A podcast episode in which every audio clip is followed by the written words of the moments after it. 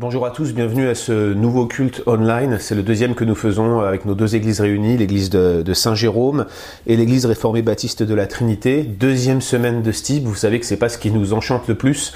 On aurait préféré que, euh, que nous puissions être rassemblés tous ensemble et vivre ces temps comme un véritable moyen de grâce, mais c'est un moindre mal, c'est une solution alternative au confinement qui nous est imposé pour notre bien par les autorités civiles. Nous sommes euh, particulièrement reconnaissants pour les actions qui sont menées. Nous voulons euh, honorer euh, les magistrats que Dieu a placés au-dessus de nous et nous voulons donc ensemble vraiment prendre le temps d'intercéder pour eux, vraiment prendre le temps de lire la parole et de voir ce que la parole a à nous dire pour des circonstances comme la nôtre. On est en même temps complètement conscient que ce que nous vivons aujourd'hui n'est pas l'idéal.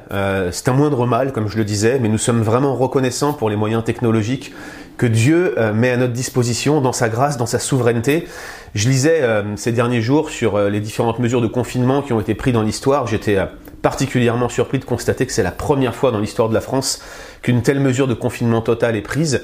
Il y avait en 1720 euh, la peste de Marseille qui euh, a tué jusqu'à 40 000 personnes et il y avait des mesures de confinement sur toute la Provence qui avaient été prises, qui étaient d'ailleurs autrement dures puisque apparemment les canons avaient été tournés contre la ville de Marseille et ceux qui voulaient s'enfuir de la ville qui était ainsi comme emmurée, eh bien étaient euh, tirés comme des lapins. Donc vous voyez qu'on vit quand même une période différente. Mais j'étais quand même frappé de voir qu'il y a eu dans l'histoire des moments d'épidémie ou de pandémie qui ont été particulièrement dures. Ainsi, euh, les églises de Washington ont toutes été fermées pendant quatre semaines à la fin de la Première Guerre mondiale, alors que l'épidémie de, grippe espagnole battait son plein. Peut-être que dans l'histoire, c'est inédit un tel confinement massif dans le monde entier, mais en même temps, on se rend compte que, Dieu permet qu'on arrive à une époque où on puisse euh, échanger comme ça, euh, au travers de vidéos interposées, au travers de live, au travers de, de réunions Zoom. Et je crois que dans ces circonstances difficiles, qui sont, je pense, une, espèce de tension eschatologique. Hein. Ça nous aide à, nous souvenir de notre condition, ça nous aide à, porter nos regards vers l'éternité. Et bien dans ces, dans ces conditions difficiles, Dieu nous donne un certain soulagement qui n'est certes pas l'équivalent de la communion fraternelle, mais c'est un certain soulagement. On peut encore ensemble regarder la parole de Dieu, on peut encore ensemble prier les uns pour les autres, même si c'est à distance. Les moyens technologiques nous le permettent. Le texte qu'on va prendre aujourd'hui cherche également à nous encourager dans la période que nous vivons, alors que pour certains d'entre nous, euh, être enfermés comme nous le sommes aujourd'hui et, limiter les sorties, voire ne pas sortir du tout, est quelque chose de particulièrement compliqué. Et ce texte est un texte de prison écrit par un prisonnier, et ce prisonnier s'appelle l'apôtre Paul. Il se trouve dans l'épître aux Philippiens, et je vous propose de lire avec moi dans l'épître aux Philippiens, le chapitre 1, les versets 12 à 26.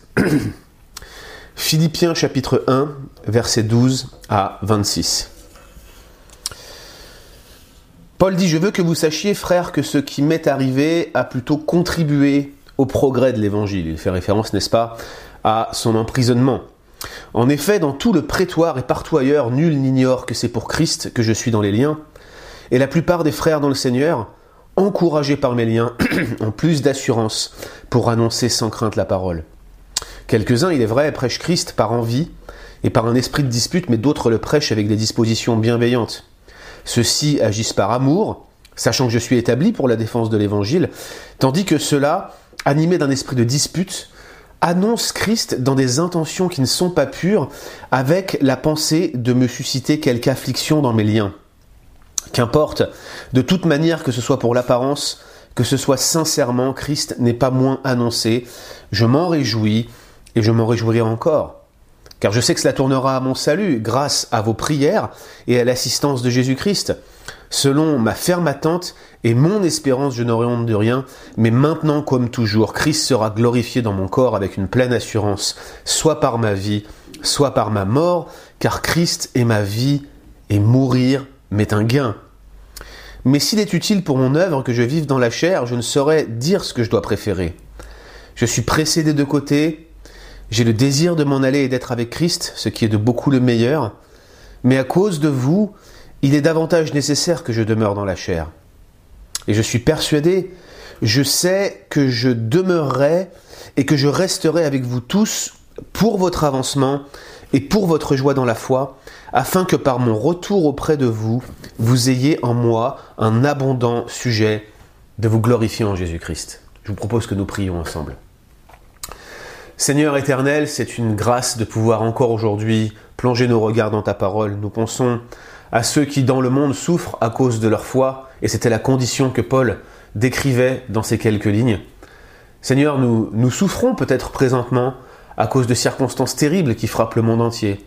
Mais nous te remercions de ce que, au Québec en particulier, au Canada, dans le monde occidental, nous pouvons vivre notre foi d'une manière libre, même si la pression sociale s'abat sur nous, même si les pandémies et les épidémies nous enveloppent si facilement, même si le péché nous frappe comme partout ailleurs. Seigneur, nous avons cette liberté d'ouvrir ta parole, nous avons cette liberté de nous laisser imprégner par elle, et nous pouvons, Seigneur notre Dieu, vivre notre foi avec quiétude dans ce monde. C'est une grâce que tu nous donnes, c'est une grâce que tu nous fais, et nous voulons, Seigneur, compter tes bienfaits au milieu des difficultés.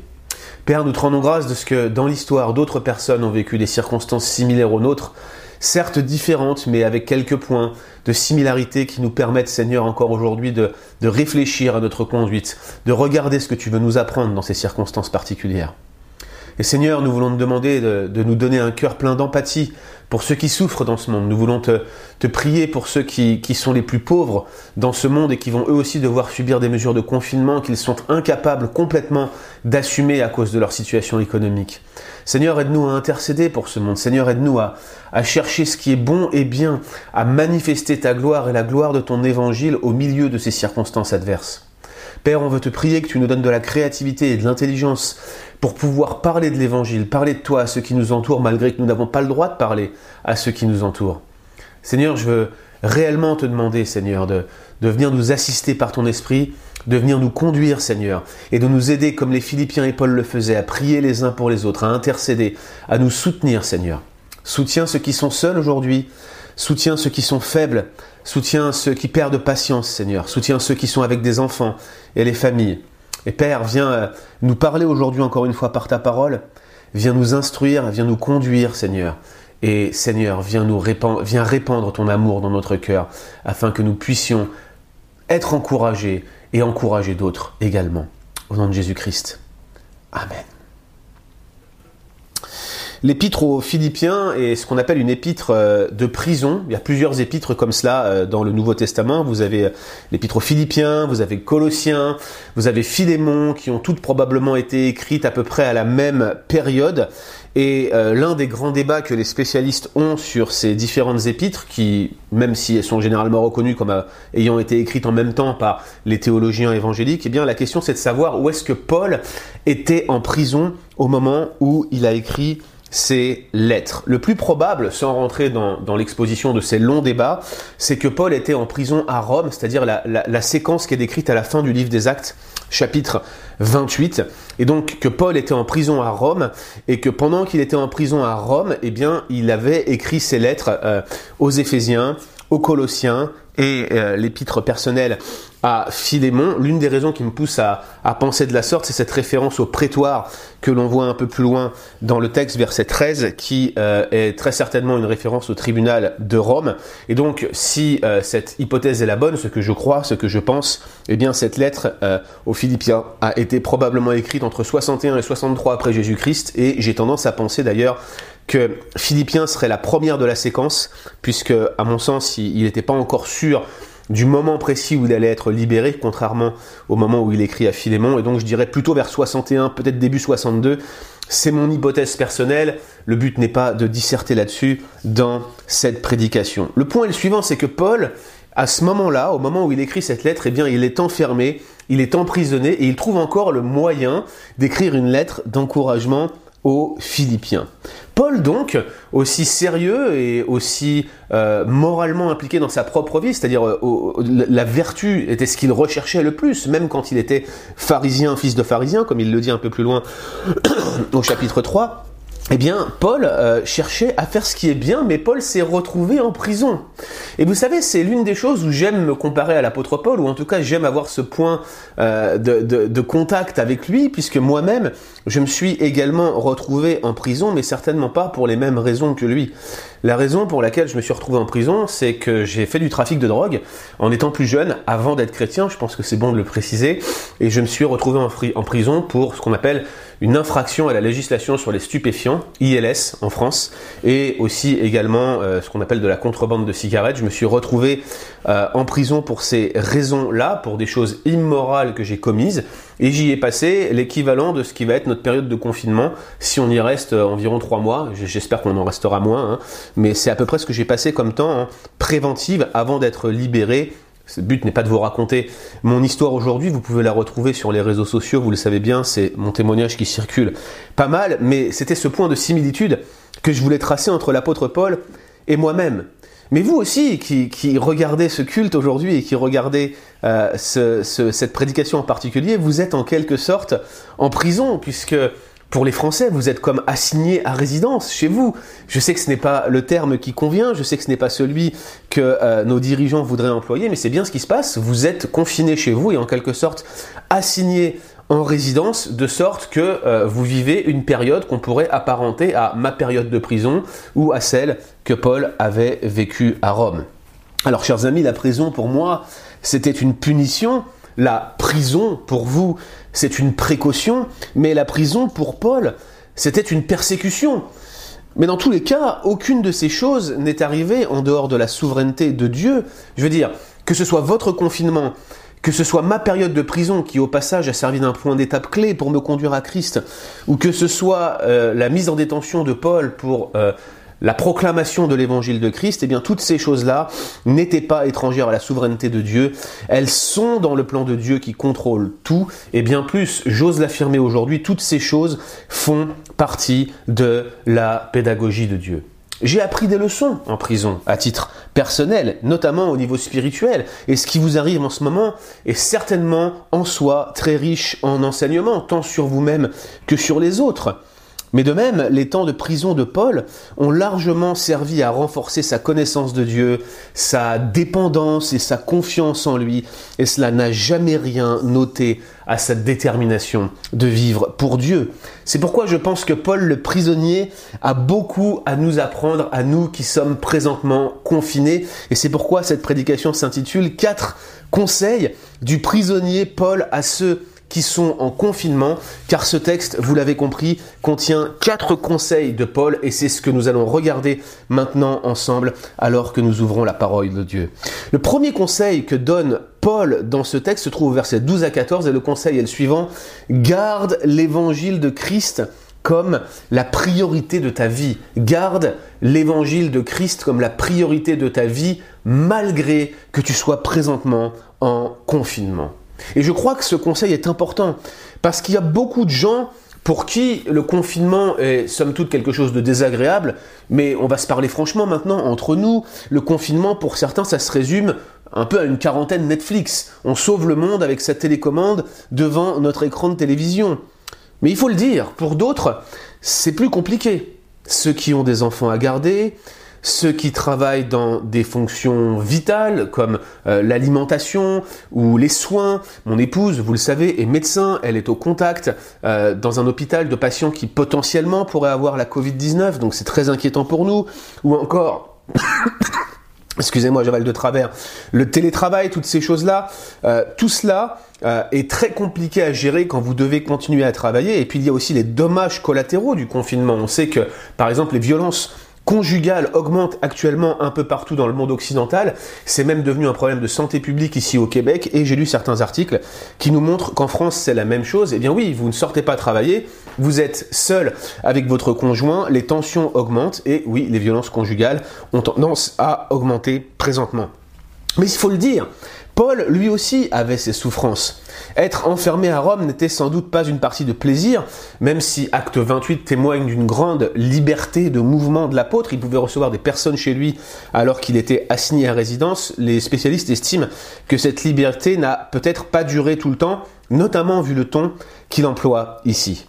Oui, mais voilà, vous voyez, vous avez vos circonstances difficiles. Paul avait les siennes qui étaient autrement plus difficiles, il faut le souligner. Mais lui, Paul, estime que ces circonstances particulièrement adverses au regard des nôtres, eh bien, elles ont largement contribué au progrès de l'Évangile. Déjà, tout d'abord, dans le prétoire, dit-il, et partout ailleurs, tout le monde sait qu'il est enfermé à cause de Christ. Alors le prétoire, c'était, je le disais en introduction, ce tribunal romain, mais Paul était bel et bien là pour la cause de l'évangile. Vous vous souvenez qu'il en avait appelé à César, et donc son cas était certainement connu des plus hautes autorités, de sorte que le nom de Christ, à cause du procès de Paul, commençait à être connu un peu partout. Donc Paul commence par dire, regardez, ces circonstances ne sont pas étrangères à la souveraineté de Dieu, et je commence à en voir le but. Quel est le but? Que le nom de Christ soit proclamé, y compris à Rome, parmi les plus hautes autorités. Le christianisme à cette époque était particulièrement confidentiel, même si l'Église de Rome existait en dehors de l'implantation de Paul, en dehors de l'implantation de Pierre. Je veux dire, euh, Pierre et Paul n'ont pas implanté l'église de Rome, contrairement à ce que la tradition de de Césarée, qui est la tradition officielle hein, du coup de l'église catholique, euh, affirme. En réalité, l'église de Rome existait auparavant. Paul dit dans son épître qu'il ne les avait jamais vus lorsqu'il écrit aux Romains. Et donc par conséquent, lorsqu'il y va pour la première fois enfermé en acte 28, l'église de Rome existait déjà. Et cette église de Rome était en quelque sorte une église euh, pionnière parmi les premières euh, de, du bassin méditerranéen, de sorte qu'il y avait déjà une église bien établie, mais qui restait quand même très confidentielle, et il est peu probable qu'à ce moment précis, au moment où Paul est enfermé, les autorités avaient pris conscience de, l'ampleur de ce qu'allait devenir le christianisme, hein, et surtout avaient entendu parler du message et de la personne de Jésus-Christ. Mais Paul dit, regardez, à cause de ces circonstances particulières, à cause de ces circonstances adverses, eh bien, le nom de Christ est nommé, à cause de ma situation, les personnes en autorité connaissent, connaissent Jésus-Christ, en entendent parler aujourd'hui. Mais ce n'est pas tout.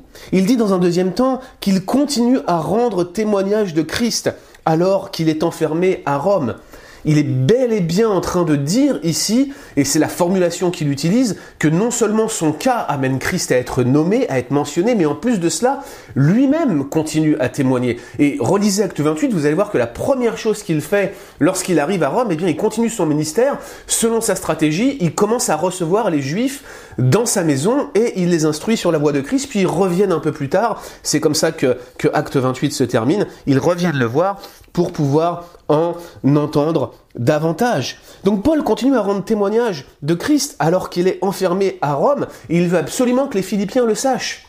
Il faut que vous compreniez qui était Paul à l'époque. C'était une superstar. Prenez euh, euh, les John Piper, prenez euh, les John MacArthur, prenez tous ceux que vous estimez et que vous mettez aujourd'hui sur un piédestal de la célébrité chrétienne. Paul, qui ne cherchait pourtant pas particulièrement cela, était quelqu'un pour le christianisme de l'époque qui était bien plus connu. Non seulement tout le monde avait entendu son témoignage, mais en plus il était apôtre et il écrivait des lettres sous l'inspiration du Saint-Esprit. C'était tout un personnage que cet apôtre Paul. Et mettez-vous à la place des frères et sœurs de l'église de Philippe et de toutes les églises qu'il avait implantées, et même de toutes les églises dans le bassin méditerranéen. Mettez-vous à la place des chrétiens qui savaient que Paul était enfermé. La première réaction qu'ils pouvaient avoir, c'était de se dire Waouh, c'est vraiment un coup dur pour l'avancée de l'évangile. En d'autres termes, cette arrestation de Paul, c'est un très gros problème. Et relisez le livre des actes, regardez comment les chrétiens autour de Paul, notamment ceux qui reçoivent des prophéties à son sujet, lui disent Ne va pas, ne va pas à Jérusalem, tu vas y être attrapé. Et Paul dit J'irai et je serai lié parce que c'est la volonté de Dieu que je sois lié. Paul savait qu'il était en train d'accomplir la volonté de Dieu en étant envoyé comme prisonnier à Rome. Et sa ferme conviction l'amenait, là où les Philippiens voyaient un problème, à voir dans ces circonstances difficiles, dans cet emprisonnement, une incroyable opportunité de la grâce de Dieu. C'est pas simplement Paul le prisonnier qui est envoyé à Rome, c'est l'évangile tout entier qui vient toucher les classes dirigeantes de la ville de Rome. Et c'est comme ça que Paul pense au regard de ces circonstances adverses. Mais ce n'est pas tout. Regardez, il continue. Il dit que les autres croyants qui le voient agir ainsi sont particulièrement encouragés. Et il dit, les frères dans le Seigneur, probablement frères et sœurs ici, encouragés par mes liens, ont plus d'assurance pour annoncer sans crainte la parole. Autrement dit, l'exemple du zèle de Paul au sein de ces circonstances adverses donnait un exemple concret à l'église de Rome et il veut, Paul, que l'église de Philippe entende cela pour que leur assurance soit elle aussi fortifiée et qu'ils continuent à travailler à l'annonce de l'évangile. Autrement dit, ce qui aurait dû être une peine de prison pénible et inconfortable se retrouve au final être une formidable opportunité pour le progrès de l'évangile. Paul en toutes circonstances se réjouissait de cela et ne gâchait pas sa peine d'emprisonnement. Elle était consacrée à Dieu, il était conscient qu'elle était dans le plan de Dieu et par conséquent, il voulait en faire une graine fertile pour donner une nouvelle plante dans cette terre euh, particulièrement fertile qu'est l'évangile. Et je crois que ici, il faut que nous fassions un point d'analogie avec notre situation présente. Paul ne voulait pas gâcher son emprisonnement. Et je crois que nous ne devrions pas gâcher notre quarantaine, nous ne devrions pas gâcher notre confinement. Et la question qui se pose pour nous, la question d'application, quand on écoute ce conseil de Paul, garde l'évangile de Christ comme la priorité de ta vie, c'est comment puis-je remettre l'évangile en priorité pendant cette période de quarantaine? Comment cette période de quarantaine peut-elle être propice au progrès de l'évangile? Comment cette période de quarantaine peut-elle être propice à ce que dans ma propre vie, je puisse placer l'évangile en premier, de sorte que cela se voit, de sorte que cela s'entende, de sorte que cela soit vu? Il y a de multiples manières de le faire, mais ce qui est clair, c'est que Paul nous dit, vous qui êtes enfermés actuellement, ne vous découragez pas, gardez l'évangile comme la priorité de votre vie. Et c'est ce que nous voulons faire, n'est-ce pas? Le deuxième conseil de l'apôtre Paul en prison pour nous qui sommes en confinement, c'est le suivant. Laisse de côté tout ce qui pourrait te conduire à l'irritation ou à l'amertume. Laisse de côté tout ce qui pourrait te conduire à l'irritation et à l'amertume. Versets 15 à 18. Et je crois que là encore, plusieurs d'entre nous auraient des raisons de tomber dans l'amertume. Je sais que euh, certains de mes proches ont été endeuillés dans leur famille parce qu'ils ont perdu des personnes de la Covid-19. D'autres euh, perdent de l'argent et leur activité économique périclite. Ma propre sœur a une société qu'elle a dû fermer, euh, une société de service, une salle de sport, elle l'a dû fermer pour un temps euh, déterminé ou plutôt indéterminé parce qu'on ne sait pas vraiment quand est-ce que ce confinement va terminer. Mais c'est un manque à gagner énorme et pour les entreprises qui n'ont pas de trésorerie, c'est peut-être même une mort assurée. Certes, il y a eu des promesses qui ont été faites dans les différents pays pour relancer l'économie, mais quelle forme cela prendra? Au jour d'aujourd'hui, nous sommes dans l'incertitude et nous pourrions bien être dans l'irritation ou dans l'amertume. Et puis, on commence à voir ici et là des querelles d'experts sur la maladie ou des querelles de personnes, où je le disais, les tensions dans le foyer. J'ai parlé des violences conjugales qui sont en explosion, mais vous savez très bien ce que c'est quand on est les uns sur les autres et qu'on est obligé de l'être. Ce n'est jamais facile et beaucoup de circonstances au milieu de ce que nous traversons pourraient nous conduire à l'irritation et à l'amertume. Eh bien, figurez-vous que l'apôtre Paul avait des problèmes relativement semblables. Il avait des amis à Rome, c'est un fait, on le voit euh, dans Acte 28, il avait des amis à Rome, y compris parmi les prédicateurs de l'Évangile, mais il y avait d'autres personnes, d'autres prédicateurs de l'Évangile, qui prêchaient l'Évangile dans le but de susciter des afflictions à Paul. Il cherchait à lui faire du mal, il cherchait à lui faire du mal par la prédication de l'Évangile. N'est-ce pas incroyable? Et ce, alors qu'il était affligé par ses liens. Alors qui sont ces gens? Des personnes de Rome, a priori, qui ne sont pas spécifiées, on ne donne pas leur nom. Il ne s'agit certainement pas des faux docteurs dont il est question au chapitre 3, hein. ces faux docteurs qui sont des judaïsants, qui prêchaient un faux évangile. Ici, clairement, le langage employé montre qu'il s'agit de personnes qui annoncent réellement le vrai évangile, mais qui le font avec un esprit de dispute, qui le font avec de bien mauvaises motivations.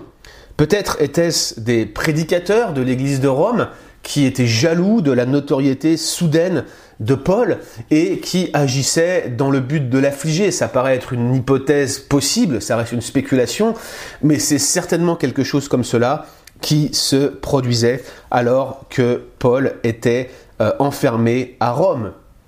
Alors il y a de quoi être surpris de se dire que des personnes qui sont probablement des membres de l'Église, qui étaient des prédicateurs peut-être même reconnus dans la ville de Rome, dans l'Église de Rome, agissait d'une manière qui certes prêchait le vrai évangile, mais il le faisait avec des bien mauvaises motivations dans le but de faire du mal à, un frère dans la foi qui était déjà affligé et qui était déjà en prison. Et on se dit, mais comment c'est possible dans l'Église? Mais frères et sœurs, c'est possible dans l'Église, et cela arrive dans l'Église.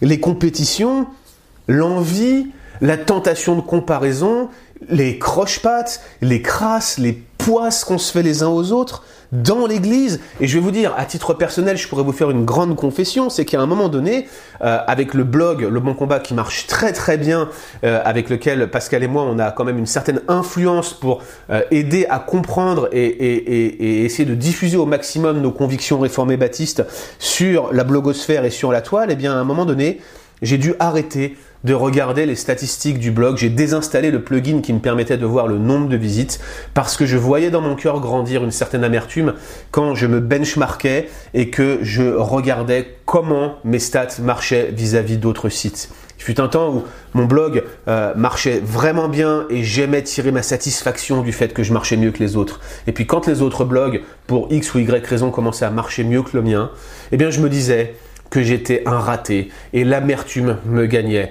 Et quand ces sentiments ont commencé à venir en moi, j'ai voulu réagir et j'ai coupé cela tout de suite. Qu'est-ce que j'ai fait? J'ai désinstallé ce plugin et je ne regarde quasiment plus les stats du blog. Finalement, les seuls stats qu'on regarde aujourd'hui, c'est les statistiques d'écoute de nos podcasts parce que celles-là, on ne peut pas les désactiver. Mais je me rends compte que c'est un piège. Et il est facile à cause du péché dans notre vie de concevoir de l'envie, de la jalousie et de faire une compétition euh, vraiment abusive que l'on pourrait entretenir envers quelqu'un, un autre, un frère, une sœur dans la foi. Et ça marche aussi pour les prédicateurs. Et ça fonctionne aussi pour vos pasteurs qui sont affectés par la même dépravation totale que la vôtre. Et nous sommes des créatures pécheresses et nous avons besoin de nous en souvenir. Nous avons besoin de combattre cela aussi dans notre vie. Et Paul ici en était la victime. Des personnes prêchaient sincèrement l'évangile, ou plutôt prêchaient réellement le vrai évangile, mais de manière non sincère, excusez-moi, de manière à susciter des troubles à Paul, de manière à lui faire du mal. À combien plus forte raison Paul aurait-il pu tomber dans l'amertume, comme nous pouvons tomber dans l'amertume lorsque nous sommes victimes de ce genre d'attitude de la part de gens qui sont autour de nous? Mais Paul, regardez, refuse de céder à l'amertume et il laisse Dieu changer son affliction en joie. Comment fait-il? Eh bien, tout d'abord, il accepte que cette situation qui s'ajoute à ses souffrances dépend, là encore, de la souveraineté de Dieu. C'est Dieu qui l'a voulu. Donc c'est bien. Dieu est bon en tout temps. Voilà la conviction de l'apôtre Paul. Et si ces circonstances ont été disposées autour de lui, elles sont forcément pour son bien, parce que Dieu est bon et qu'il contrôle absolument toutes choses. Il reconnaît que, même si les motivations de ses adversaires sont impures, néanmoins, Christ est annoncé et cela, cela est son seul et unique objectif. Au final, Paul regarde l'annonce de l'évangile comme un bien plus important que sa propre condition. Les progrès et l'avancée de l'évangile comme quelque chose de plus important que ses droits personnels, même si ce seraient des droits fondamentaux. Ce qu'il veut voir, sa priorité dans sa vie, c'est que l'évangile soit annoncé. Et regardez bien, les conséquences, c'est que cet abandon de Paul, cette petite mort à lui-même, eh bien en réalité, ça finit par ne pas être une perte. Tout cela au milieu de ces circonstances, le conduit à se réjouir, non seulement maintenant, mais aussi dans le futur. Quelle victoire les prédicateurs, avec ces mauvaises motivations qui voulaient lui faire tant de mal, veulent lui faire un croche-patte, l'affliger, le rendre amer, lui faire du mal, et ces choses mêmes qui étaient censées détruire l'apôtre Paul se transforment être une source de joie profonde pour lui. Spurgeon dit en Dieu, votre tristesse se transforme en joie.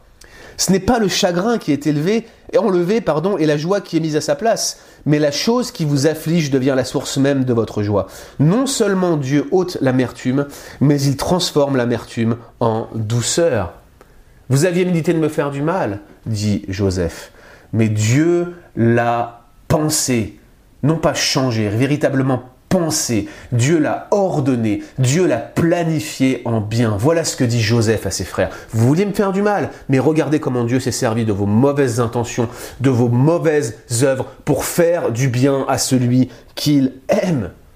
Et Paul sait cela. Paul connaît Dieu. Il sait que la souveraineté de Dieu est déployée pour son bien. Toute chose concourt au bien de ceux qui aiment Dieu. Donc il laisse de côté ces choses temporelles et celles qu'il ne peut pas laisser de côté, il laisse Dieu les transformer en sujet de joie. Et de même, laissons de côté ces choses temporelles qui nous donnent de l'affliction. Laissons de côté ces choses difficiles qui émaillent notre confinement. Et si nous ne pouvons pas les laisser, prions, confions-nous en Dieu et laissons Dieu les transformer en source de joie. Il y a beaucoup de choses à apprendre de la souveraineté de Dieu alors que nous sommes enfermés aujourd'hui. Et c'est là le deuxième conseil de l'apôtre Paul. Laisse de côté ce qui pourrait te conduire à l'irritation ou à l'amertume.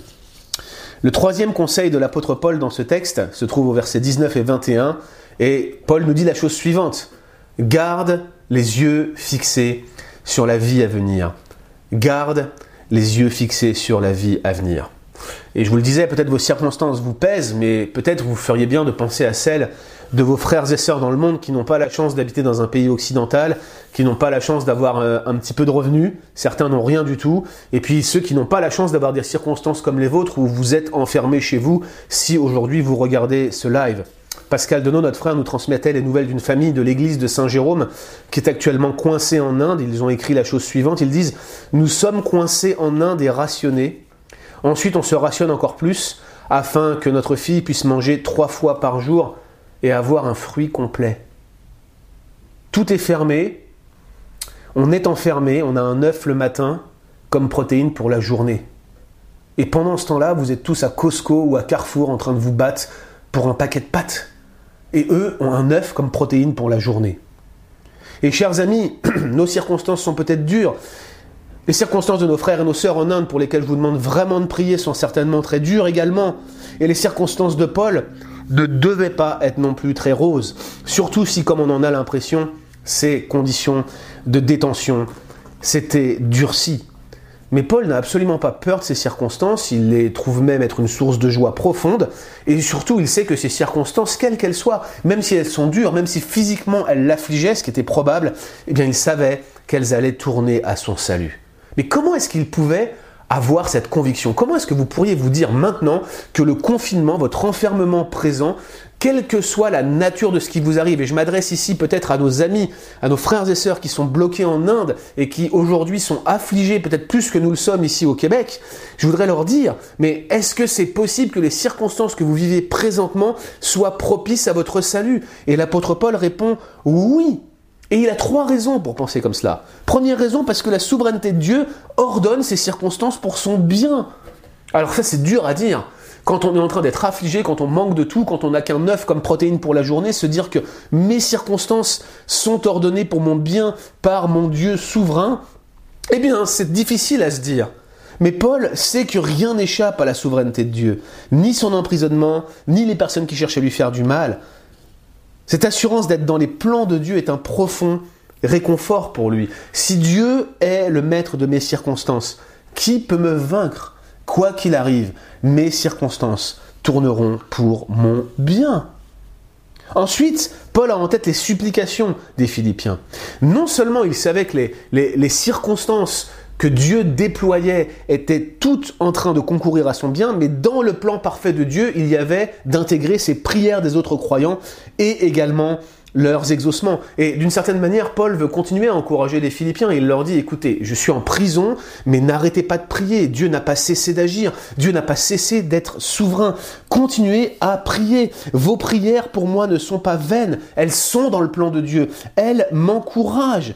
Notez d'ailleurs que Paul parle de ses constantes prières pour les Philippiens et qu'il sait très bien que eux aussi font la même chose pour lui. Leur communion fraternelle, alors qu'ils sont distants les uns des autres, est matérialisée par ce lien de la prière. Ils sont séparés et vous, vous devez mettre un mètre entre les uns et les autres si jamais vous vous croisez. Mais Paul avait des dizaines, des centaines, des milliers de kilomètres qui le séparaient de Philippe et de Rome, alors qu'ils étaient séparés les uns des autres et qu'ils n'avaient même pas Zoom ou Facebook Live pour communiquer les uns avec les autres, juste un courrier, mais Paul leur dit, nous sommes unis par la prière. Je prie pour vous, j'intercède pour vous, et vos supplications sont utiles pour moi, elles m'encouragent, et Dieu les a intégrées dans son plan, et il les exauce. Mathieu Henry disait, lorsque Dieu veut accorder une grande bénédiction à son peuple, la première chose qu'il fait est de les pousser en prière. Et je crois, en tout cas c'est notre cas à l'Église réformée baptiste de la Trinité, que ces temps sur Zoom viennent nous aider à être davantage intentionnels dans notre vie de prière, davantage consacrés dans notre vie de prière, à être davantage zélés pour nous contacter les uns les autres et prier les uns pour les autres. J'avais perdu cette habitude lorsque j'appelais des contacts de prendre un temps à la fin de l'appel téléphonique pour prier pour eux. Je m'astreins désormais à le faire. Regardez comment Dieu peut se servir de nos circonstances adverses pour nous faire plier le genou devant lui et pour nous amener plus loin, plus intensément dans notre vie de prière. Et puis troisièmement, Paul sait qu'il peut compter sur l'assistance de l'Esprit Saint. Au final, c'est cela que les prières des Philippiens sollicitent pour lui. Les Philippiens veulent que Paul soit assisté et fortifié par l'Esprit de Dieu alors que Dieu travaille dans ces circonstances. Nos prières, nos supplications n'ont aucun pouvoir en elles-mêmes, pas plus que vous n'avez le pouvoir de stopper la pandémie. Vos prières n'ont pas le pouvoir de mettre une barrière entre vos proches et, et cette maladie qui s'approche d'eux. Mais Paul sait que dans ces circonstances, Dieu n'a pas cessé d'agir. Paul sait que dans ces circonstances, Paul est Dieu est en train de répondre aux prières des Philippiens pour faire quelque chose de spécial, pour glorifier son nom, pour manifester sa grâce, pour montrer au monde entier qu'il est Dieu. Est-ce que c'est ainsi que notre période de confinement nous amènera, pour nous aussi, à aller plus intensément dans la prière et à manifester la grâce de Dieu d'une manière plus grande à ceux qui nous entourent? Comment serons-nous intentionnels dans cette perspective? L'espérance de Paul est claire. Il n'aura honte de rien, dit-il, au jour du Seigneur. Non pas parce que son œuvre est sans défaut, non pas parce que son ministère est parfait, ou qu'il serait sans péché, mais parce qu'il sait que tout ce qui se passe présentement, c'est l'œuvre de Dieu, et par conséquent, il s'attend à lui. Et par conséquent, ce qu'il veut, c'est, une seule chose, glorifier le Seigneur dans son corps. Autrement dit, tant qu'il est en vie, hein, c'est ça qu'il veut dire par là, que ce soit en restant vivant, ou en servant l'Église, ou alors que ce soit en mourant comme martyr pour la cause de l'Évangile. Et vous connaissez son motto. Christ est ma vie et mourir m'est un gain. Et nous connaissons bien ce verset. Peut-être même que certains d'entre vous se le sont fait tatouer ou que vous l'avez dans des cadres ici, partout dans votre maison, vous le rappelez chaque jour, d'autant plus que maintenant vous êtes en période de confinement. Mais de manière concrète, qu'est-ce que ça veut dire Christ est ma vie et mourir m'est un gain? Êtes-vous prêt à être confronté avec votre Créateur? Alors que ces circonstances nous accablent et nous oppressent. Êtes-vous prêt? Peut-être vous êtes malade actuellement alors que vous écoutez cette prédication. Peut-être vous êtes frappé par la Covid-19 et vous vous demandez si votre état ne va pas s'aggraver et si à un moment donné vous n'allez pas être placé sous un respirateur ou peut-être même dans le coma. Nous avons des proches personnellement, Elodie et moi, qui actuellement sont dans cette situation-là.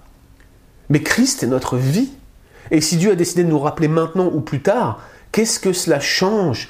À part qu'il le fait dans un but précis et que nous savons que son but est bon pour nous et que la manifestation de sa gloire est notre bien et par conséquent nous voudrions comme Paul être prêts. Comment Paul pouvait-il être prêt? Parce qu'il savait de manière concrète que cette vie transitoire n'est rien en comparaison de celle qui l'attend. Et c'est celle-là qu'il désire, c'est celle-là qu'il chérit, c'est elle qui est son objectif premier et c'est cette perspective qui rendait sa vie aussi abondante ici-bas. Écoutons donc les conseils de Paul pour avoir cette même joie et cette assurance. Gardons les yeux fixés sur la vie à venir comme lui il le faisait. C'était la source de sa joie, la source de son réconfort, bien que sa vie n'avait pas beaucoup de confort. Que le Seigneur nous dirige à penser comme lui. Quatrième et dernier conseil, extrêmement pratique. Prépare-toi à sortir bientôt prépare-toi à sortir bientôt, versets 22 à 26. Paul dit, je suis pressé des deux côtés. Il était tiraillé en quelque sorte. Il se demandait s'il voulait euh, réellement rejoindre Christ par sa mort. Il était vraiment prêt. Ça nous interroge. Est-ce que réellement nous sommes prêts de cette manière-là? Il avait l'assurance de la présence de Dieu. Il savait que cette vie à venir était plus bénéfique que ses expériences de monde. Mais d'un autre côté, il voulait absolument continuer à servir l'Église. Donc il était tiraillé des deux côtés. Il savait qu'il était utile à l'Église, il savait qu'il pourrait apporter sa pierre à l'édifice, mais il savait que peut-être c'était le moment où Dieu allait le rappeler. Mais Paul sait aussi qu'il va être rendu aux Philippiens. Il le sait sans doute, le langage qu'il emploie ici me laisse penser que c'était probablement au travers d'une révélation spéciale qu'il avait reçue. Il savait qu'il allait être libéré, son assurance elle était donc très grande, et dans un certain sens, Paul est en train de préparer son retour. Sa lettre en soi est en quelque sorte une préparation à sa sortie prochaine. Alors je le disais, je pense que l'épître aux Philippiens a probablement été écrite au début de son emprisonnement, tandis que lorsqu'il écrit à Philémon, il sait qu'il va être bientôt libéré et il demande à ce qu'une chambre puisse lui être préparée. Mais euh, il s'est déjà focalisé, Paul, sur les problèmes de l'église de Philippe et sur la manière dont il faudra les régler. Il y avait des tensions internes entre les membres de l'Église. Ce n'était pas les, divisions de Corinthe, ça c'est sûr, mais quand même, il y avait des tensions internes. Il y avait quelques erreurs doctrinales, notamment sur la perfection chrétienne. Certains pensaient ne plus pécher, et Paul leur dit, bah moi en tout cas, je pêche encore.